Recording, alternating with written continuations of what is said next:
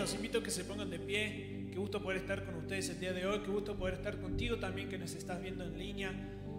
¿Por qué no abres tu Biblia? Vamos a leer Jonás. Jonás capítulo 2. Enciende tu Biblia o ábrela.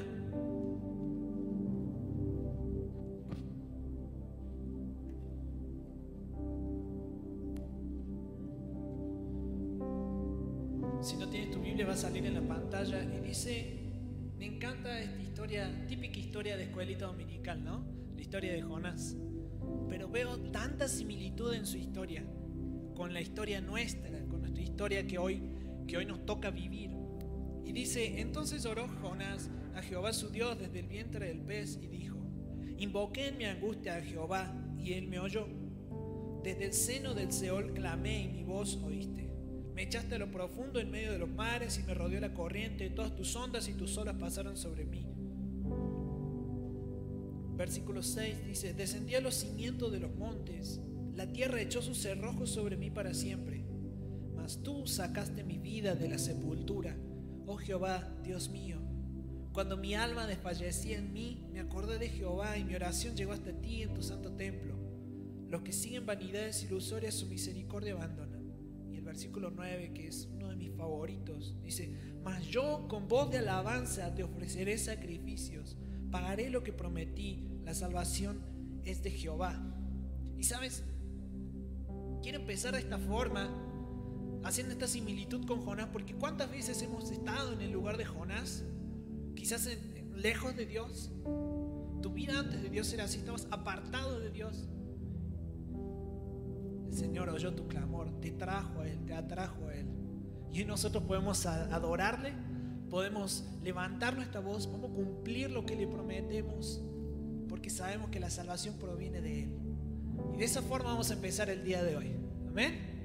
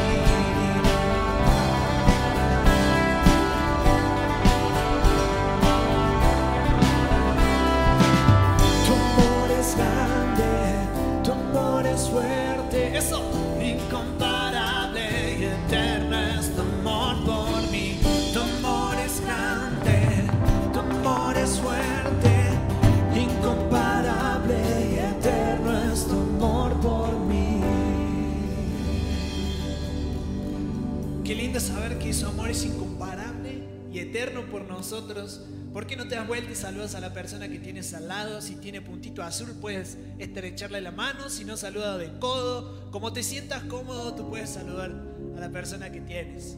Bienvenidos a Lumina. Esta es tu casa. Queremos compartir contigo este tiempo de adoración, este tiempo de exaltación al único Dios verdadero, donde vamos a estudiar la palabra vamos a ser confrontados con la palabra. Y qué gusto es poder tenerte aquí de manera física o de manera digital. Vamos a seguir cantando.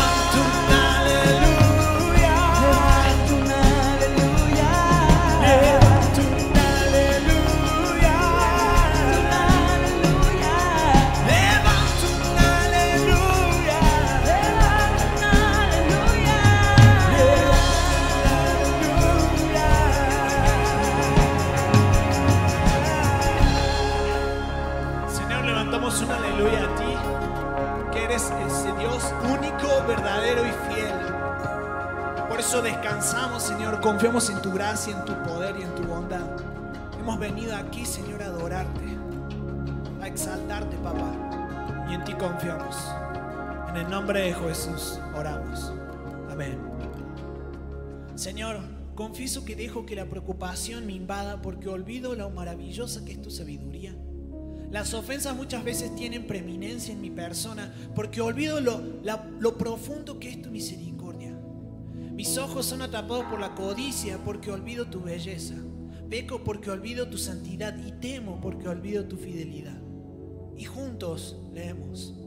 Tú siempre me recuerdas y me tienes presente. Ayúdame a serte fiel y recordarte en cada segundo de mi vida para perseverar en tu palabra y ser cada día más como tú. En el nombre de Jesús.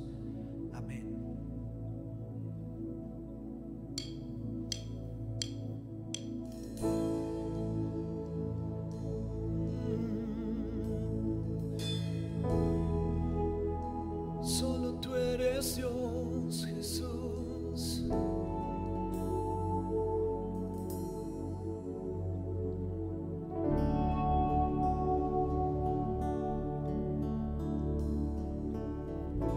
Dios mío, tú eres mi Dios con ansias. Te busco hoy,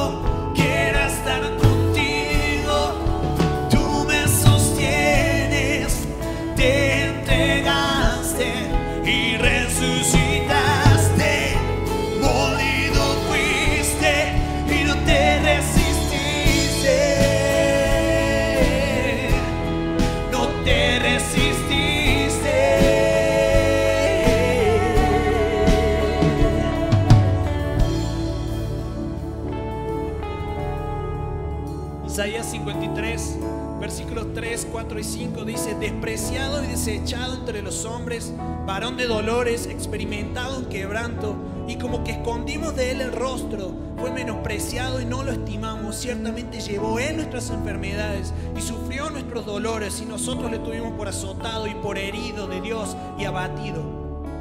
Mas el herido fue por nuestras rebeliones, molido por nuestros pecados, el castigo de nuestra paz fue sobre él y por su llaga fuimos nosotros curados.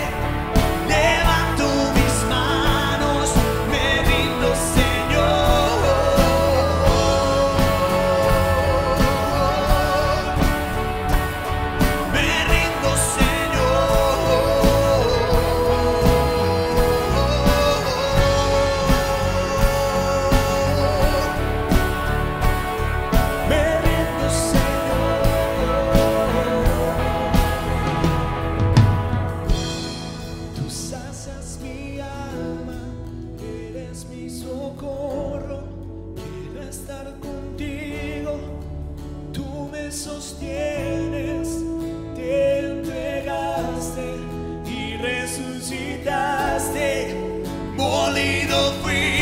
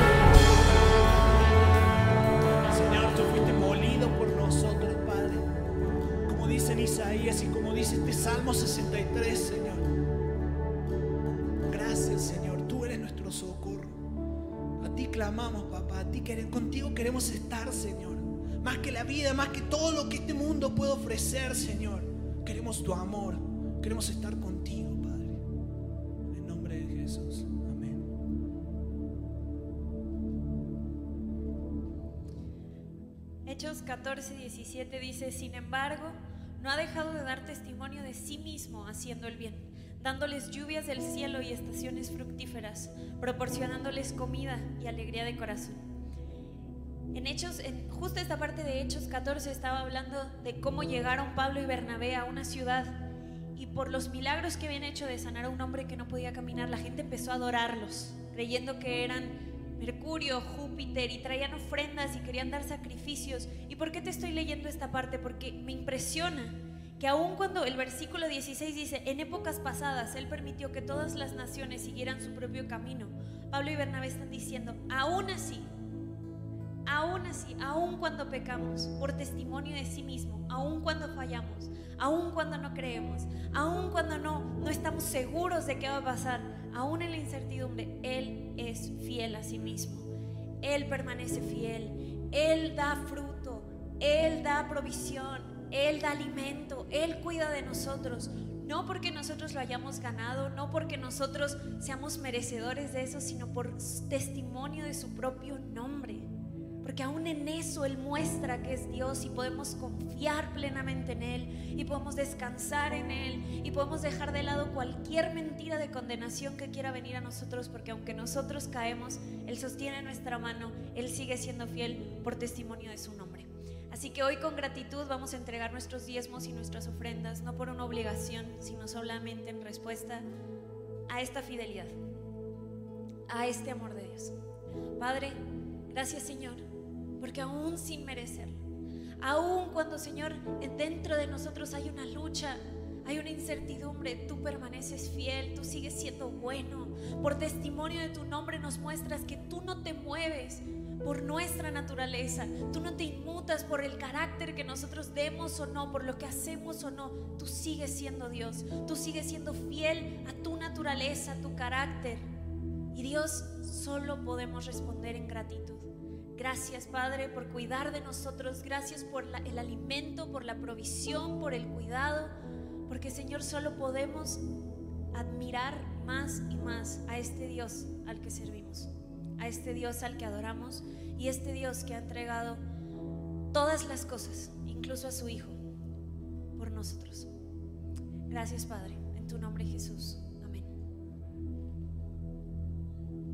Antes de, de cantar la siguiente canción, quiero compartirte un pensamiento. ¿Sabes?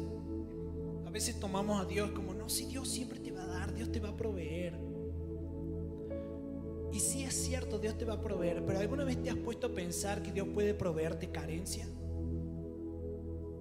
Porque la palabra dice que nos va a dar lo que necesitamos. Y muchas veces es necesario que pasemos por desiertos. Y no hablo solo del económico, desiertos espirituales, desiertos emocionales, desiertos familiares. Y ahí vemos cómo Dios en esos desiertos moldea nuestro carácter, pasa por el fuego quiénes somos, para ver de qué estamos hechos, para sacarnos a bien, para desarrollar en nosotros aquello que es necesario.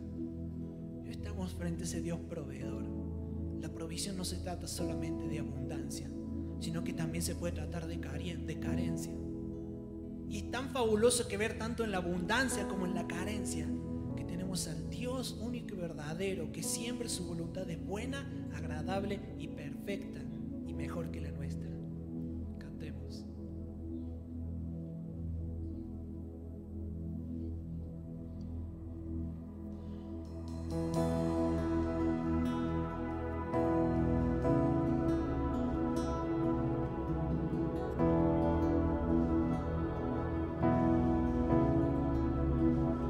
Ven Santo Espíritu, ven con poder, tu santo fuego en mi corazón. Muéstrame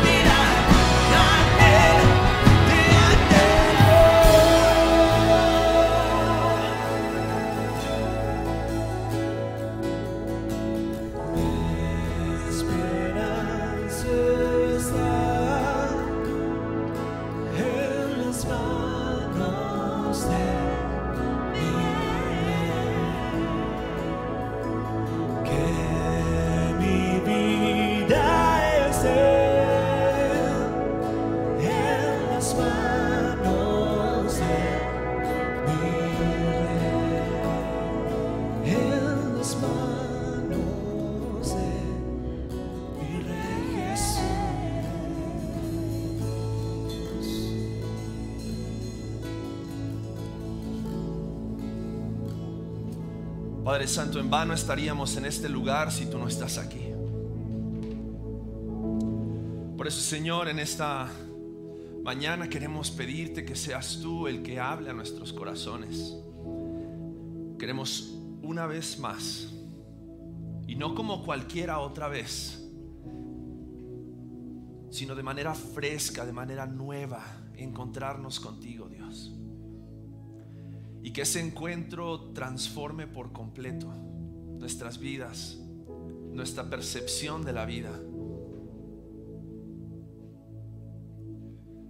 Porque nuestra esperanza, Dios, está en que tú has enviado a tu Espíritu Santo para estar con nosotros y nos has dado tu palabra. Para enseñarnos, para guiarnos, para instruirnos. Por eso hoy al abrirla, Dios, queremos pedirte que sea tu voz la que escuchemos.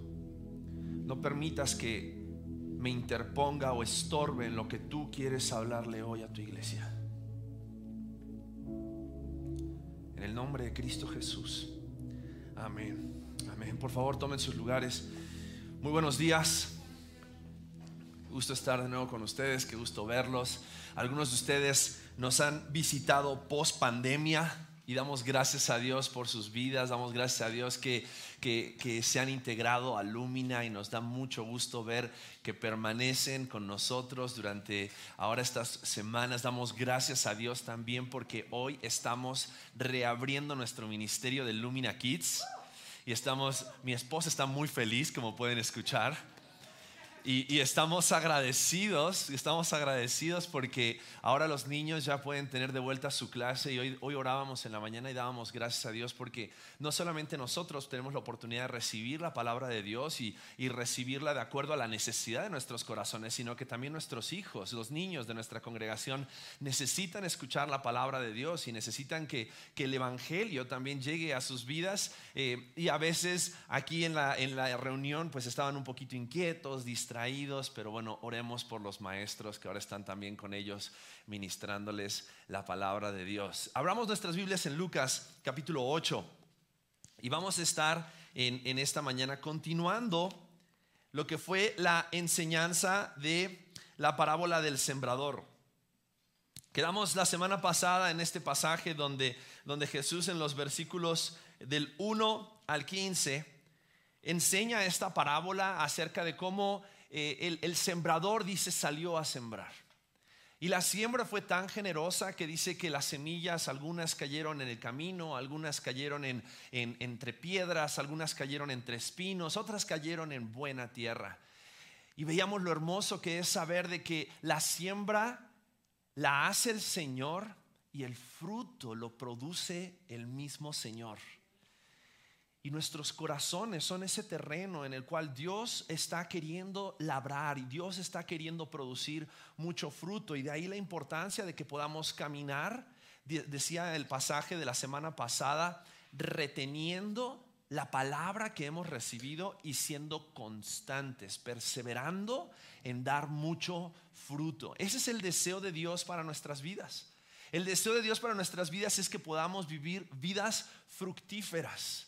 Que, las demás personas veíamos esos distintos tipos de frutos, ese fruto tal vez que tiene que ver con el fruto del Espíritu o el fruto de ver la salvación de otras personas que llegan al Evangelio o el fruto de también poder estar siendo buenos administradores de lo que Dios nos ha dado. Todo ese es el fruto que Dios desea que nosotros demos y que multipliquemos al ciento por uno para que este mundo pueda conocer a nuestro Dios y a nuestro Salvador Jesucristo. Ahora, a la luz de esa enseñanza, de, los primeros 15 versículos de Lucas capítulo 8, es que encontramos el pasaje que vamos a leer el día hoy, el día de hoy. Lucas capítulo 8, versículos 16 al 21. Lucas 8, 16 al 21. Y vamos a darle lectura. Dice así la palabra de Dios. Nadie que enciende una luz la cubre con una vasija ni la pone debajo de la cama, sino que la pone en un candelabro para los que para que los que entran vean la luz, porque nada hay oculto que no haya de ser manifestado, ni escondido que no haya de ser conocido y de salir a la luz. Mirad pues cómo oís, porque a todo el que tiene se le dará, y a todo el que no tiene, aun lo que piensa tener, se le quitará. Entonces su madre y sus hermanos vinieron a él, pero no podían llegar hasta él por causa de la multitud. Y se le avisó diciendo, tu madre y tus hermanos están fuera y quieren verte. Él entonces respondiendo les dijo, mi madre y mis hermanos son los que oyen la palabra de Dios y la hacen. Ahora, e- este, este pasaje, como les decía, es la continuación de la parábola del sembrador y por lo tanto tenemos que entender que el contexto, él viene hablando acerca de esta misma instrucción, acerca de la importancia de la palabra de Dios en nuestras vidas y la importancia de que la palabra de Dios tenga preeminencia en nuestros corazones. Ahora, cuando nosotros vemos este pasaje, tal vez algunas mamás enseguida dijeron, "Ah, qué irrespetuoso ese Jesús. La madre lo mandó llamar y ya seguramente Jesús estaba muy ocupado con sus amigotes enseñando la Biblia y no prestó atención a su madre. Vamos a ver por qué. Vamos a ver por qué. Algunos historiadores y algunos escritores creen que esta expresión donde, donde dice la palabra y se le avisó diciendo, tu madre y tus hermanos están fuera y quieren verte, era como decirle, ahí viene tu mamá con la chancla. Era como, era como, como, y lo que ellos estaban diciéndole es, Jesús, tu mamá y tus hermanos están fuera y viene tu mamá a regañarte. Porque había algo que estaba sucediendo. Imagínate lo siguiente, imagínate las que son mamás, que tu hijo de repente de la noche a la mañana un día dice, mamá, soy hijo de Dios. Vengo a entregar mi vida en sacrificio por los pecados del mundo. ¿Cómo, ¿Qué pensarías acerca de tu hijo? Chanclazo, ¿no? Deja de decir tonterías, mi amor.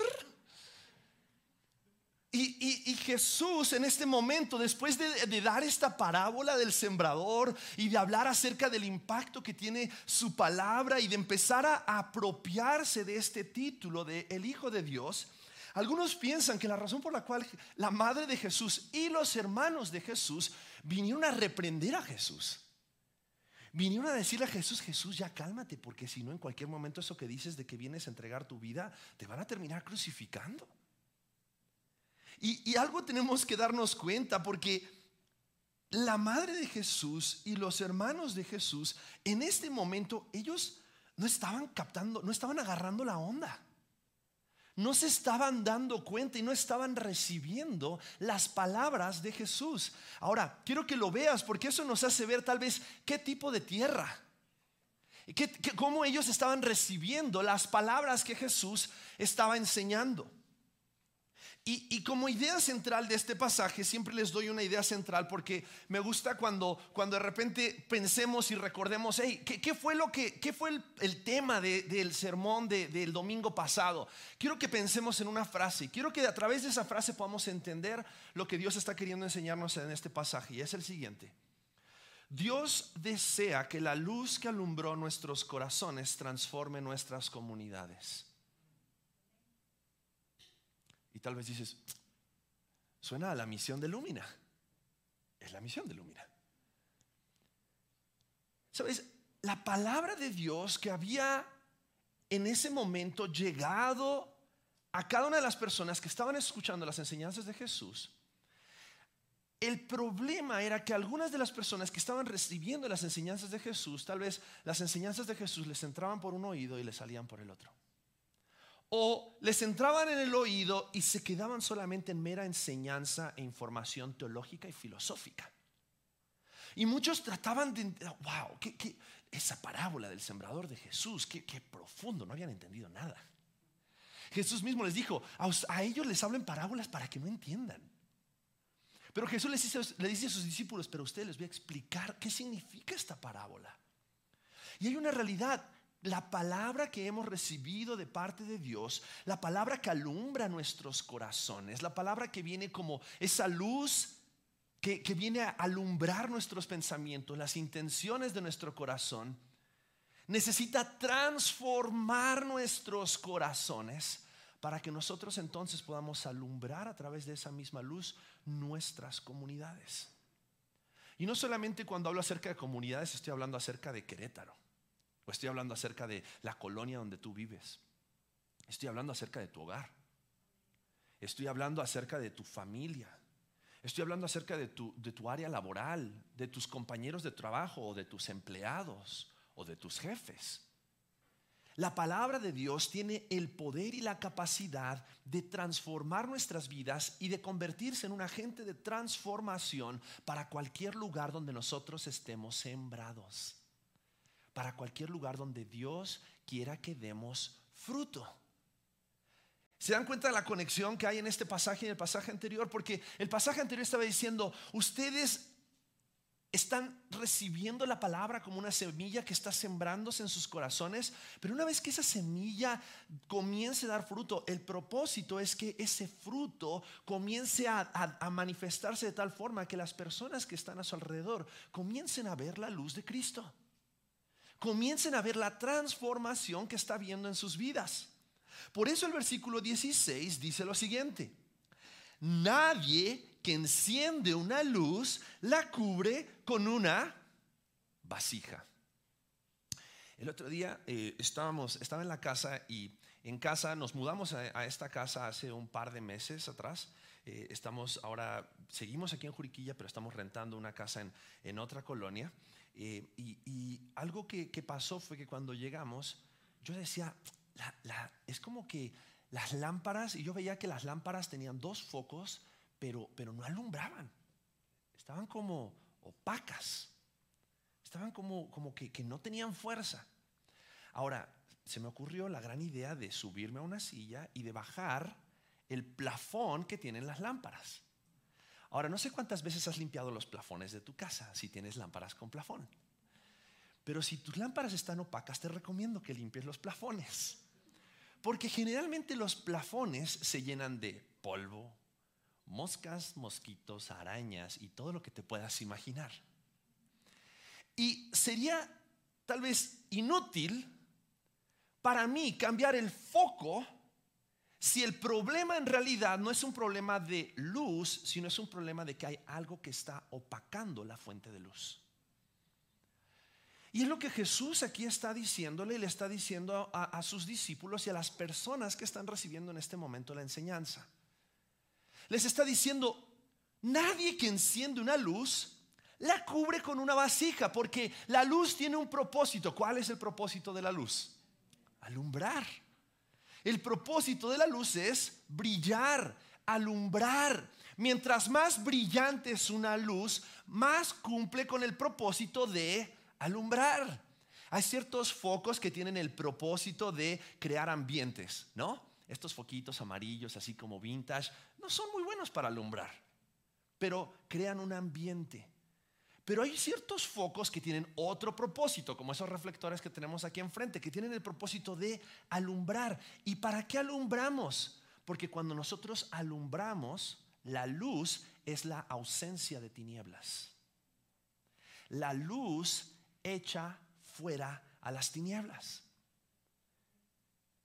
Y cuando Jesús está diciendo aquí, nadie que enciende una luz la cubre con una vasija, ni la pone debajo de la cama, sino que la pone en un candelero, ¿para qué? Para que los que entran vean la luz.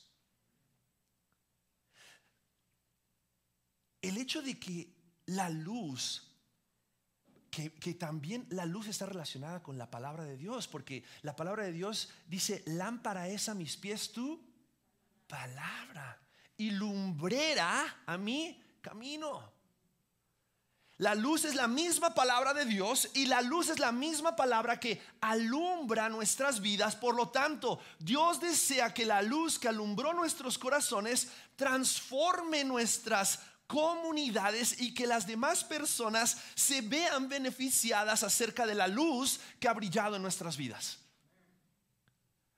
Ahora, Jesús está muy eh, eh, enfocado en que las personas que están escuchando estas enseñanzas primero entiendan cuál es su identidad antes de realizar cualquier tipo de actividad. Porque si nada más hablamos acerca de actividad y de qué es lo que tenemos que hacer, entonces vamos a hacer las cosas meramente por hacerlas, pero no porque entendemos que lo que hacemos es el resultado de quienes somos. Y Jesús comienza diciéndoles aquí, nadie que enciende una luz la cubre con una vasija. ¿Quién encendió la luz en nuestros corazones? Cristo, Dios. Es Dios el que obró en nuestras vidas para salvación y es Dios el que constantemente está obrando en nuestras vidas para santificación, para que su luz alumbre nuestras vidas. Ahora es interesante esto, la luz es un agente externo, no es un agente interno. Nosotros necesitábamos que alguien nos prendiera la luz. Leíamos en los grupos Conexión en esta semana cómo este pasaje en Juan capítulo 3 nos habla acerca de que la luz vino a los suyos, pero los suyos no le recibieron. Porque decidieron amar más las tinieblas que la luz. Decidieron más abrazar más la oscuridad que la luz. Porque cuando estás dormido o cuando estás modorro ahí en tu cama, bien, bien acostadito, y alguien te prende la luz, ¿es cómodo? Es muy incómodo. Muy incómodo. Es causa de, de conflictos matrimoniales muchas veces. El otro día alguien me hizo el comentario, debe ser la mujer que duerme a mi lado. Pablo, cada vez que prendes tu teléfono en la noche, porque yo a veces me despierto y agarro mi teléfono y cada vez que prendes el teléfono, no me dejas dormir.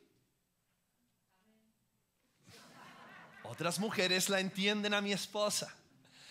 Las otras viven en hipocresía. Es la realidad. Es la realidad. Cuando alguien te prende una luz y estás dormido, te despierta, te incomoda, te molesta. Porque la luz está hecha para alumbrar. Y la luz está hecha para echar las tinieblas, para, para, para que ya no haya más oscuridad. Y cuando Dios enciende la luz en nuestras vidas, dice aquí la palabra de Dios, versículo 16, nadie que enciende una luz la cubre con una vasija. Sería inútil pensar que tenemos una luz, pero vamos a estar constantemente cubriendo esa luz. Y lo que Dios le está queriendo hacer ver aquí a sus discípulos es, tu propósito es brillar. Tu propósito no es que intentes estar cubriendo y seas políticamente correcto acerca de la luz que brilla en tu vida.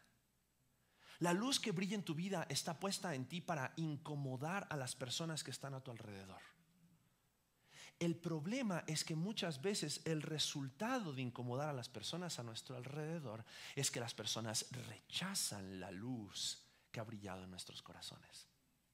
Ahora, no te estoy diciendo que seas uno de esos cristianos molestos que todo el tiempo se acercan y dicen, déjame decirte lo que Dios tiene para decirte para ti. No. Pero lo que Jesús está diciendo es, esa palabra que Dios ha sembrado en tu vida, no es para agarrar a las personas a bibliazos.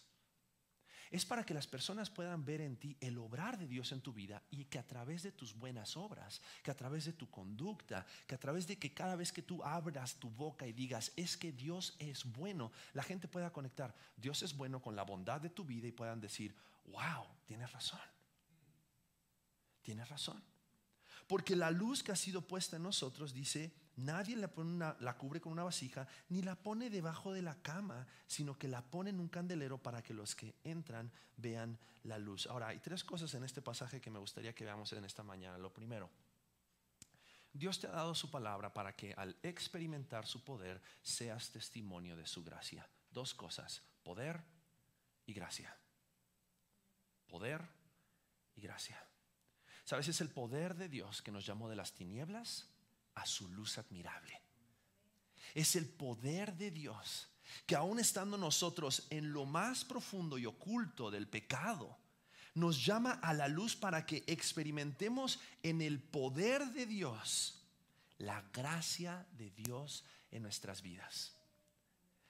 Si tú y yo estábamos perdidos, estábamos en tinieblas, éramos una vela o una lámpara pero apagada, pero Cristo encendió la lámpara de nuestro corazón con el Evangelio.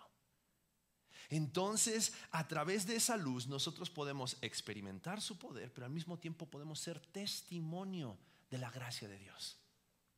¿Sabes? Esa palabra que ha sido sembrada en tu vida, que has recibido a través del Evangelio, que has recibido a través de la palabra encarnada, tiene el propósito de que cuando otros entren al mismo espacio donde tú estás, ellos también puedan ver la luz de Cristo.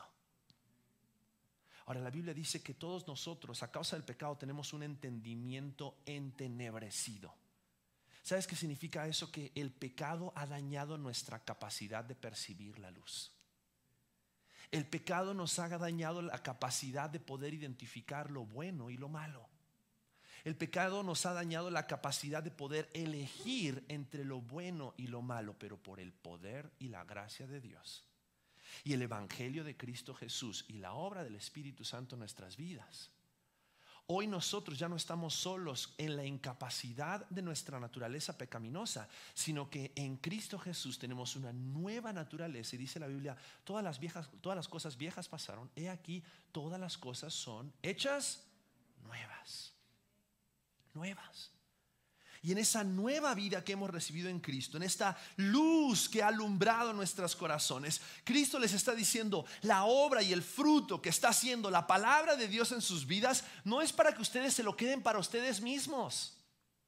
Es para que ustedes cada vez que entren a un lugar invadido por las tinieblas, la luz de Jesucristo alumbre los ojos entenebrecidos de todos aquellos que siguen ciegos por el pecado. ¿Alguna vez has visto uno de esos videos de algún niño o alguna persona que le hacen una cirugía y de repente era ciego, pero ahora por lo menos puede ver luz? Puede ver colores.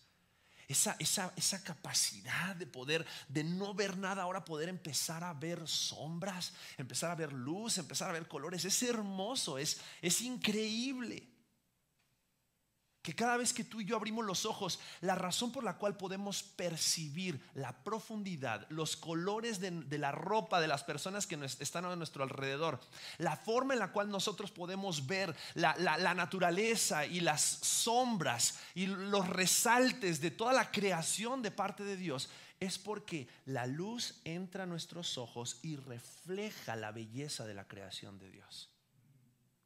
Si no hay luz, no podríamos distinguir entre colores, no podríamos distinguir entre figuras, sombras, pero es por la luz del sol o la luz de una lámpara que entra a nuestros ojos que nosotros entonces podemos ver todas las cosas que están delante de nosotros.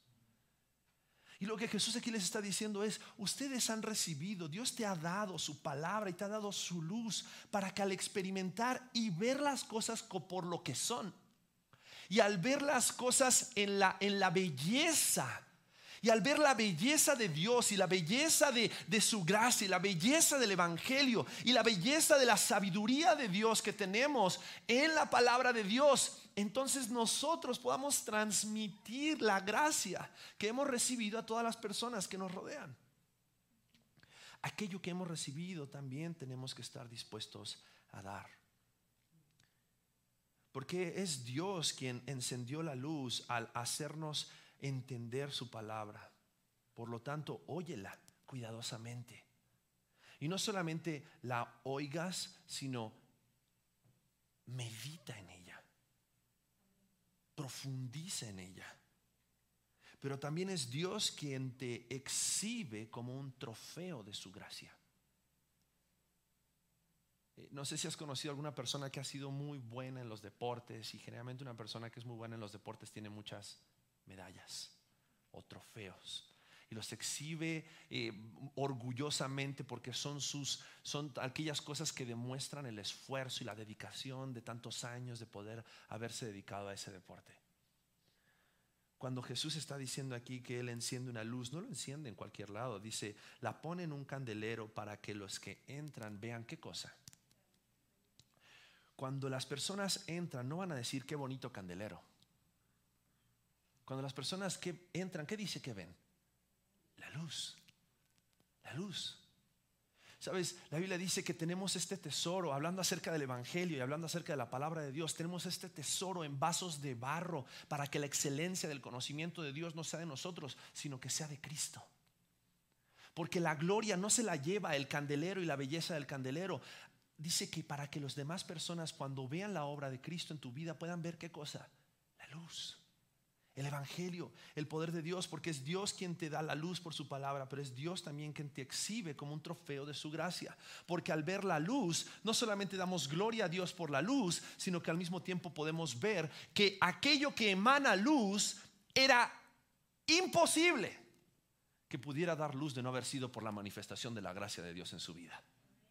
Y déjame decirte algo, yo doy gracias a Dios porque su gracia me alcanzó porque de no haber sido por su gracia, aún estaría como muchos en este mundo, hundido en la oscuridad de las tinieblas del pecado. Pero por la gracia de Dios, Dios nos exhibe como un trofeo de su gracia, pero ¿para qué? Para que la excelencia y la gloria de Dios sea aquello que atraiga a otras personas a la luz. Pero también es Dios quien te usa a ti para ser de bendición a otros a través de la luz que brilla en tu vida. Y Mateo capítulo 5, versículo 16, que es nuestro versículo lema como iglesia, es, es, es, es, lo que define nuestra misión como iglesia. Dice, así alumbre vuestra luz delante de los hombres para que vean vuestras buenas obras y glorifiquen a vuestro Padre que está en donde? En los cielos. Es la luz que alumbró nuestros corazones, la misma luz que queremos que alumbre nuestras comunidades y traiga a otras personas al conocimiento de Cristo Jesús. ¿Por qué? Porque la palabra que está siendo sembrada en tu vida no tiene el propósito solamente de engrandecer tu cabeza de conocimiento, sino brillar a través de ti la luz de Jesucristo.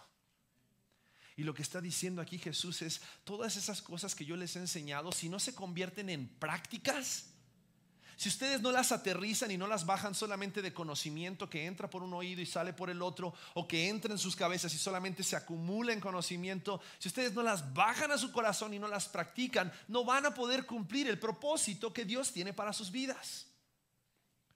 Porque Dios te ha dado su palabra para que al experimentar su poder seas testimonio de su gracia. Pero también, algo que podemos ver en este pasaje, es que la exposición a la luz de la palabra refleja con claridad lo que verdaderamente hay en nuestros corazones.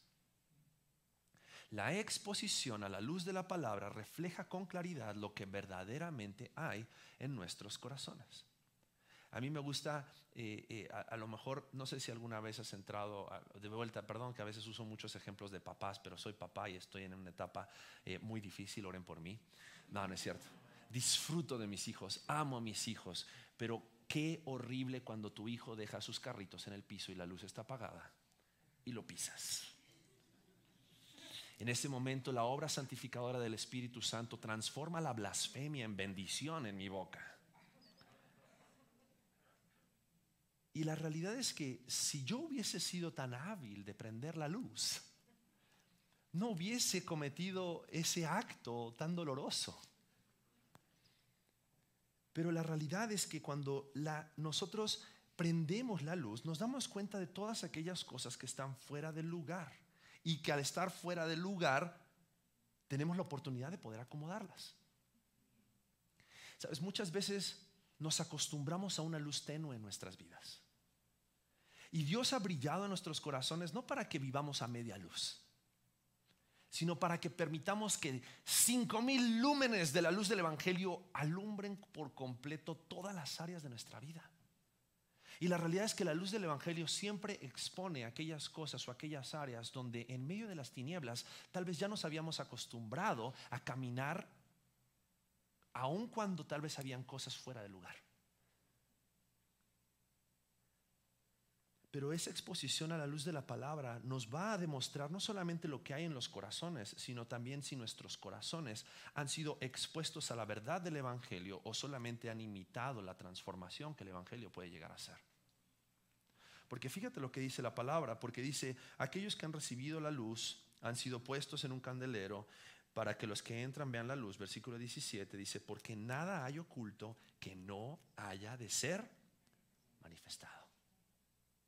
No hay nada que esté en las tinieblas que Dios no tenga la capacidad por su luz de traer a la luz. Pero también dice, ni escondido que no haya de ser conocido y de salir a la luz. Ahora, hay algunas cosas que a veces no llegamos a conocer acerca de nuestros corazones a causa del pecado. Y cuando la luz del Evangelio brilla en nuestras vidas, nosotros tenemos la responsabilidad de, ante la luz, responder y, y- permitir que el Espíritu Santo haga esa obra de acomodar aquellas cosas que están fuera del lugar. Pero sabes, hay algunos que ante la luz y la manifestación de la palabra de Dios en sus vidas, saben que hay cosas que están fuera del lugar, pero dice la palabra de Dios, las esconden. Las esconden. Pensando que si las escondemos en algún lugar oscuro de nuestras vidas, van a permanecer escondidas y nadie jamás las va a ver. Pero ante la luz del Evangelio dice aquí, todas, dice, no hay nada escondido que no haya de ser conocido y de salir a la luz. Versículo 18 dice, mirad pues cómo oís. Cuidado. Y acá hay una advertencia. Cuidado. Porque la exposición a la luz de la palabra va a reflejar con claridad lo que verdaderamente hay en los corazones. Si la luz ha alumbrado tu corazón y si tú estás en la capacidad de poder responder a esa luz manifiesta en tu corazón, o si tal vez ante la realidad de la luz del Evangelio, tú eres de aquellas personas que continúan escondiendo su pecado. Pero si eres de aquellas personas que continúan escondiendo su pecado y Dios te ha revelado la realidad, Dios te ha revelado la realidad de tu pecado para que abraces el perdón que Cristo te ofrece en la cruz del Calvario, no para que sigas abrazando tu pecado. Porque ante la realidad del perdón de Cristo Jesús, ya no necesitamos aferrarnos a aquello que conocíamos y nos hacía bien, sino que ahora podemos aferrarnos a aquel que es bueno y nos ofrece la salvación y el perdón completo de nuestros pecados. Sabes, con Dios no necesitas andar a las escondidas. Cuando Adán y Eva pecaron y desobedecieron a Dios, ¿qué fue lo primero que hicieron? Dice, buscaron hojas para tratar de cubrir su desnudez y se escondieron, pensando que podían esconderse del Dios que los había creado. Pero Dios expone tu pecado no para humillarte acerca de tu pecado, sino para hacerte ver que Él en su gloria y en su gracia tiene la capacidad de perdonar cada uno de tus pecados. Ahora, si tú decides y prefieres abrazar al pecado, en lugar de al oír, correr a la cruz del Calvario, lo que hagas con lo que Dios te ha dado demostrará que valoras aquello que tienes. Porque si Dios te ha dado su luz y te ha dado el Evangelio, y tú en, en lugar de abrazar la luz, continúas escondiendo tu pecado, creo que no estás valorando realmente el poder y la gracia de Dios manifestada en Cristo Jesús. Y ahí es donde la cosa se pone complicada. Porque dice el versículo 18, mirad pues cómo oís. Y a todo aquel que no tiene, aún lo que piensa tener, se le quitará. Cuidado. Porque si tú eres un oidor olvidadizo, dice Santiago, y no eres un hacedor de la palabra, Tal vez eres una persona como muchas de estas personas, como muchos en esta multitud que han escuchado el conocimiento de la palabra de Dios, pero que el Evangelio no ha brillado en sus corazones. Cuidado. Porque el Evangelio tiene la capacidad de exponer la realidad de nuestro pecado, tiene la capacidad de con poder transformar todas nuestras vidas para que podamos ser testimonio de su gracia. Pero si tú no valoras lo que tienes en Cristo Jesús, ese precioso evangelio, tal vez es porque no has entendido realmente la obra que Cristo Jesús hizo en la cruz del Calvario. Porque no había nada que tú y yo pudiéramos hacer para poder ver a Dios. Pero Dios mismo se manifestó en la persona de Jesucristo para que nosotros podamos conocer la gloria del Padre. Y es esa gloria a la cual estamos expuestos cada vez que abrimos la palabra de Dios. Es esa gracia que aún siendo pecadores y aún siendo personas que somos infieles, al ver su fidelidad y al ver su bondad y al ver su paciencia para con nosotros, entendemos que no necesitamos ocultar nuestro pecado, sino que podemos venir tal como somos y decir, Dios, necesito más de tu gracia porque tu gracia es suficiente. Por lo tanto, aquello que Dios nos ha dado, debemos de valorarlo y debemos de abrazarlo y debemos permitir que ese conocimiento y esa verdad, esa luz del Evangelio haga su obra en nuestras vidas. Ahora, de vuelta a la historia de la madre y los hermanos de Jesús. En el versículo 19 dice, entonces su madre y sus hermanos vinieron a él, pero no podían llegar hasta él por causa de la multitud. Fíjate que, cómo habrá sido, cuánta gente habrá habido, que Jesús estaba rodeado por esta multitud y, y, su mamá y sus hermanos no podían llegar a él y dice, y se le avisó diciendo, tu madre y tus hermanos están fuera y quieren verte. Él entonces respondiendo les dijo, mi madre y mis hermanos son los que oyen la palabra de Dios y lo hacen.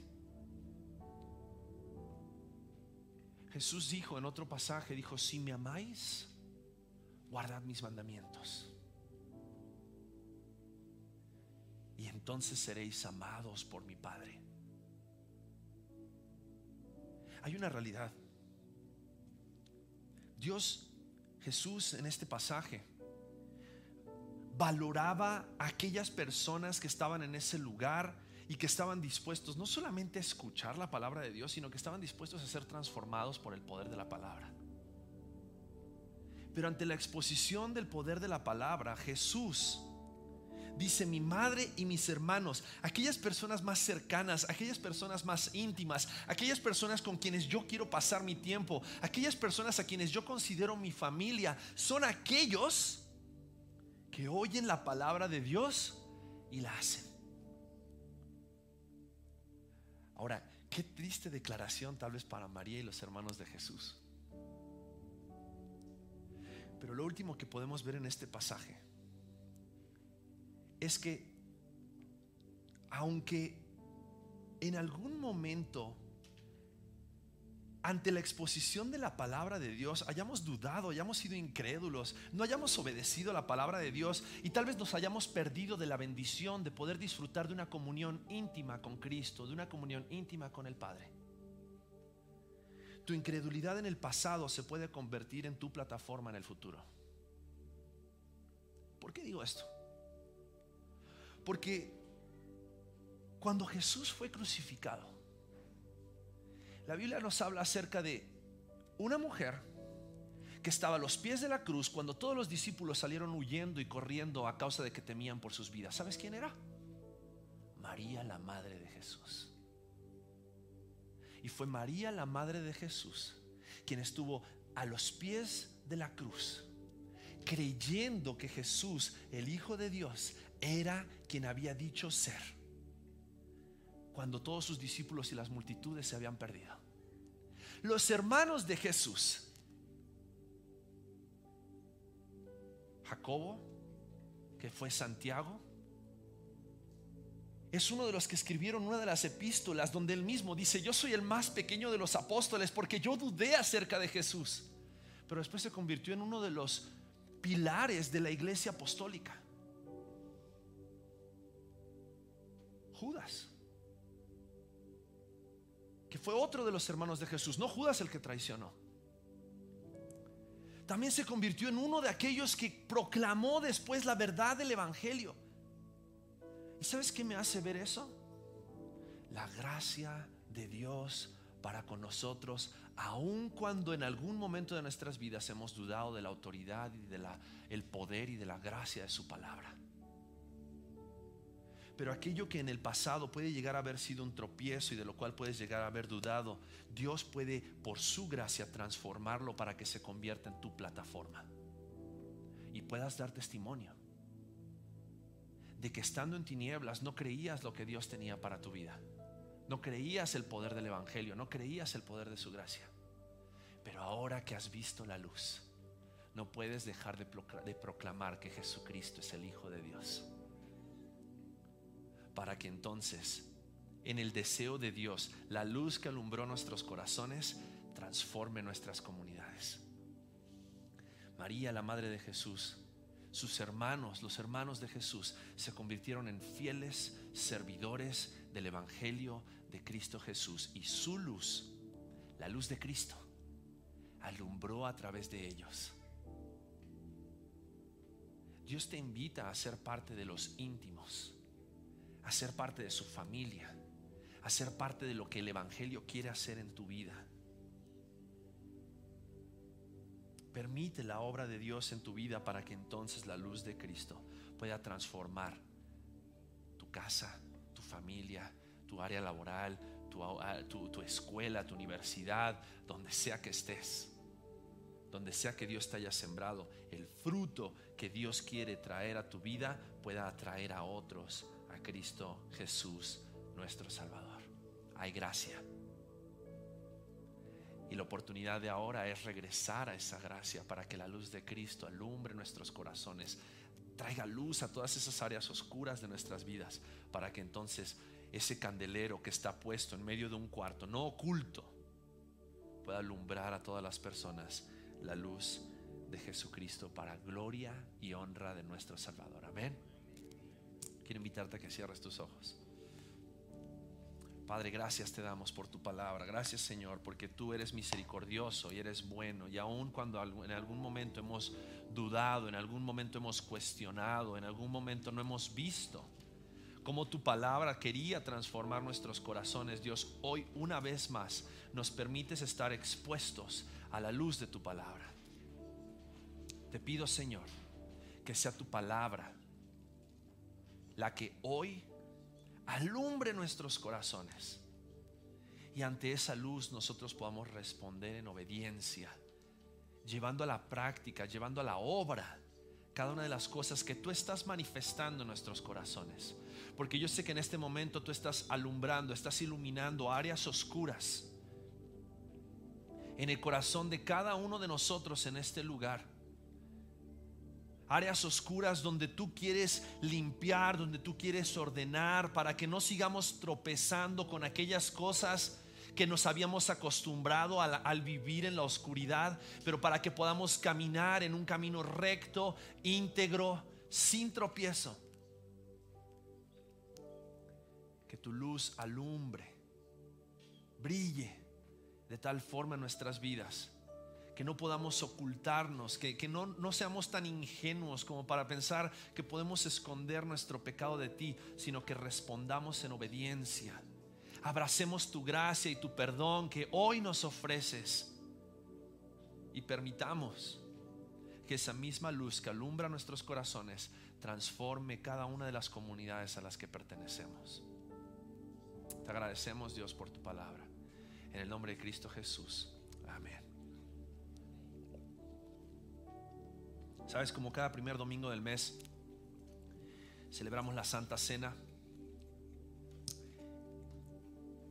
Y a través del jugo de uva y a través del pan, recordamos que no es por nuestras obras, no es por nuestra bondad, no es por qué tan buenos seamos, no es por qué tan seguido vengamos a la iglesia, sino es solamente por la sangre derramada de Cristo Jesús y su cuerpo que fue entregado por nosotros, que podemos disfrutar de la salvación y de la vida eterna.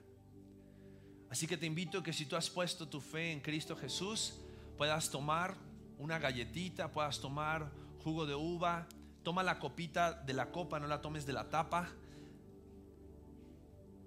Y toma estos elementos, reflexiona en ellos por un momento. Porque fue el cuerpo de Jesús fue entregado por nosotros. Y dice la Biblia que Él fue azotado, fue golpeado. La carga del pecado, nuestra carga, que tú y yo no podíamos cargar, fue puesta sobre Él. Su cuerpo fue clavado en esa cruz. Pero ese mismo cuerpo, dice la palabra de Dios, fue puesto en una tumba. Y estuvo en esa tumba tres días. Pero ese mismo cuerpo después del tercer día resucitó. Jesús resucitó y la tumba hoy está vacía. Y la palabra de Dios dice, ¿dónde está, oh muerte, tu aguijón? ¿Dónde, oh sepulcro, tu victoria? Porque Jesús, por su muerte en la cruz, derrotó al derramar su sangre. Su sacrificio fue perfecto. Derrotó al pecado, derrotó a la muerte. Y hoy ya no tenemos temor acerca de la muerte, sino que podemos abrazar la esperanza de la vida eterna por la obra preciosa de Cristo Jesús. Ese cuerpo que fue clavado y entregado por nosotros, esa sangre que fue derramada, el cuerpo y la sangre de Cristo, entregados por ti, entregados por mí. Para que hoy al hacer memoria de Él, nuestras almas sean renovadas. Y recordemos el Evangelio a través de estos símbolos. Padre, gracias. Gracias porque sin ser merecedores, estando en tinieblas, tú nos llamaste a esa luz. Con poder nos llamaste a tu luz. Y estando en las tinieblas, en la muerte, así como Lázaro fue llamado de vuelta de la tumba, tú nos has llamado de vuelta a la vida que tú tenías planeado para nosotros. Y derrotaste a través de la muerte de Cristo Jesús la muerte la muerte que nos tenía atados.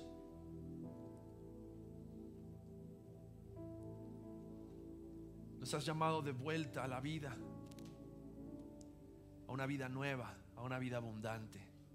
Por eso te damos gracias, te damos gloria. Reconocemos que todo esto es para gloria y honra tuya. Hacemos memoria de Cristo Jesús nuestro Salvador. En su nombre es que oramos. Amén. Amén. Participemos.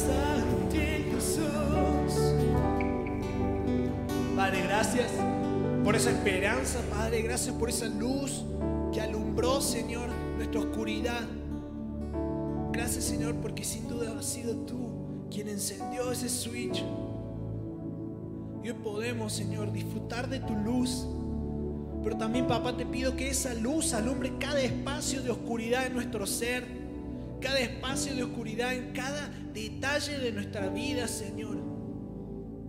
Para que podamos darte gloria, Señor. Para que nos lleves de tu mano a través de este proceso de santificación. Para que si es necesario, Señor, que personas pasen de muerte a vida también, papá. Qué fabuloso que, puedo, descansar en ti, porque esa luz se trata de ti de mí. Gracias, mi Dios. En nombre de Jesús. Amén. Te pido que tomes tu lugar, solo un minuto para darte los anuncios que tenemos esta semana.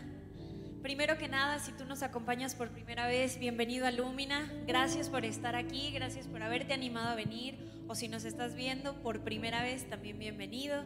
Eh, te invito a que puedas inscribirte a nuestros grupos misionales. Nuestros grupos misionales son una vez por semana, son presenciales.